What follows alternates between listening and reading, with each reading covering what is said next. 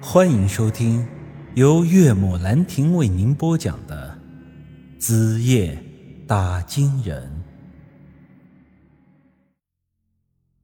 之前水晶棺的事儿闹得实在太大，连同工程队老板一家，一共牵扯了四十七条人命。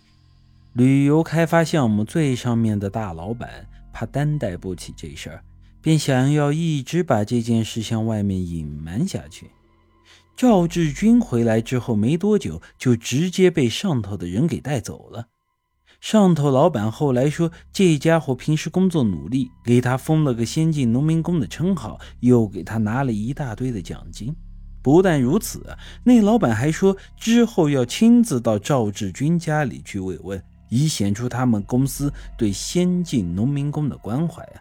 明眼的兄弟可能已经看明白了。那些个狗屁资本家懂个屁的关怀啊！这明显就是要封那个叫做赵志军农民工的嘴呀，不想让他把之前的事情给传出去。狗肉店老板还告诉我，赵志军马上就要动身回老家了，我还有什么事情想跟他打听，最好现在就回去。我心里一下子就犯了难了。关于水晶棺的内幕，我已经疑惑了大半年。现在好不容易有了机会，我又没法去立马过去。正如我之前所说的，张云师人都没找到，我哪里能先走啊？无奈之下，我只能是让狗肉铺老板再尽量帮我留意一下那边的消息。我把这边的事情处理完之后，立马就回去。接完电话，时间更是不早了，但是我最后还是勉强睡了几个钟头。天亮的时候，屋外传来了一阵喧闹声。我本来还在做梦，搂着媳妇儿呢，这一下子就被那声音给吵醒了。我有些气冲冲的推门走了出去。大大清早的吵吵个啥呀？还让不让人睡觉了？我睡觉的屋外就是孙婆婆家的堂屋，这里昨天被设置成了那个年轻人的灵堂。这时候一看，灵堂里挤满了人，整个村的人基本上是都到齐了。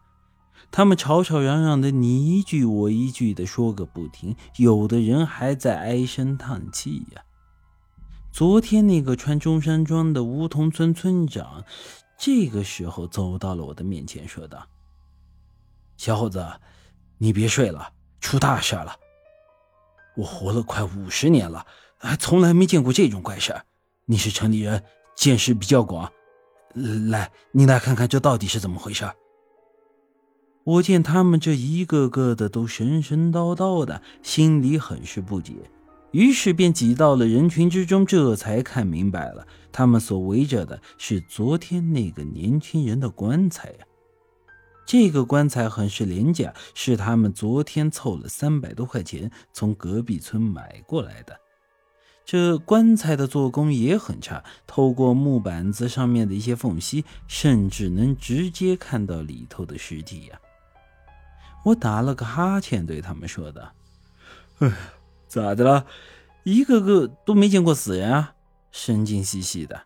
还是说你们真怕这玩意儿从棺材里爬出来，把你们一个个给掐死呀？既然怕呀，就不要做这种臊皮的事儿。你看看你们买口棺材。”用料比我家的柴火棍还差，哎，我说你们多出几个钱能死呀？哎，年轻人，你搞错了，我们不是这个意思。你仔细看看棺材里的东西。哼，怎么了？他还真的爬起来不成？说着，我把那轻飘飘的棺材盖往旁边一推，再仔细一看，这他妈的，是是吧？够奇怪的吧？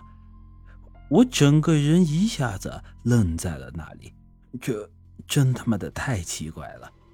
据昨天的村民所说，棺材里的年轻人应该是死于人熊的袭击，而且是死的非常的惨烈。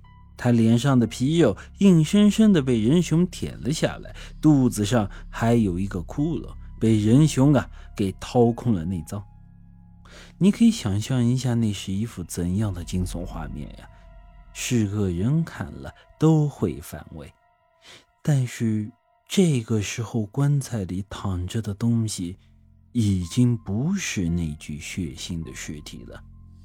严格意义上来说，这尸体还是具尸体，只不过产生了一些奇怪的变化。只见他身上的血肉、头发、衣服，甚至肚子上的那个伤口，都变成了淡淡的翠绿色。其质地晶莹剔透，在晨间阳光的照耀下，还闪着莹莹的绿光啊，就好像是精美的玉石。哼没错，整个尸体在一夜之间变成了一尊玉石雕像了。这个雕像可以说是栩栩如生啊，完美的还原了昨天那个年轻人的死状，或者说。这就是那个年轻人的尸体玉石化了。本集已经播讲完毕，欢迎您的继续收听。